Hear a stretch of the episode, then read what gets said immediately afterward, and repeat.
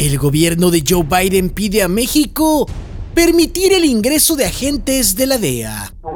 Estados Unidos solo quiere el permiso de México, porque agentes americanos, júrelo, que ya están desde hace mucho en México. El pasado fin de semana, funcionarios de primer nivel del gabinete de Joe Biden sostuvieron una reunión con el presidente Andrés Manuel López Obrador, así como con el canciller Marcelo Ebrard. Los funcionarios americanos acudieron a Palacio Nacional a hablar de cosas importantes, pero el presidente mexicano salió con una aburridísima clase de historia.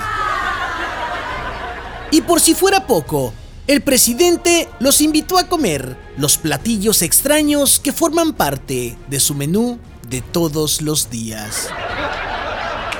Como tamales de no sé qué con frijoles raros y vaya a saber usted qué cosas más. Muy diplomáticos los funcionarios americanos y todo lo que usted quiera, pero le apuesto que más de uno de los invitados gringos se vio tentado a pedir algo inmediatamente a través de Uber Eats o Didi Foods.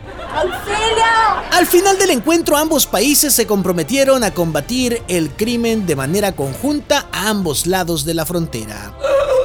México, México con el apapacho como su estrategia estelar y Estados Unidos con su sistematizada curiosidad, por no llamarle espionaje.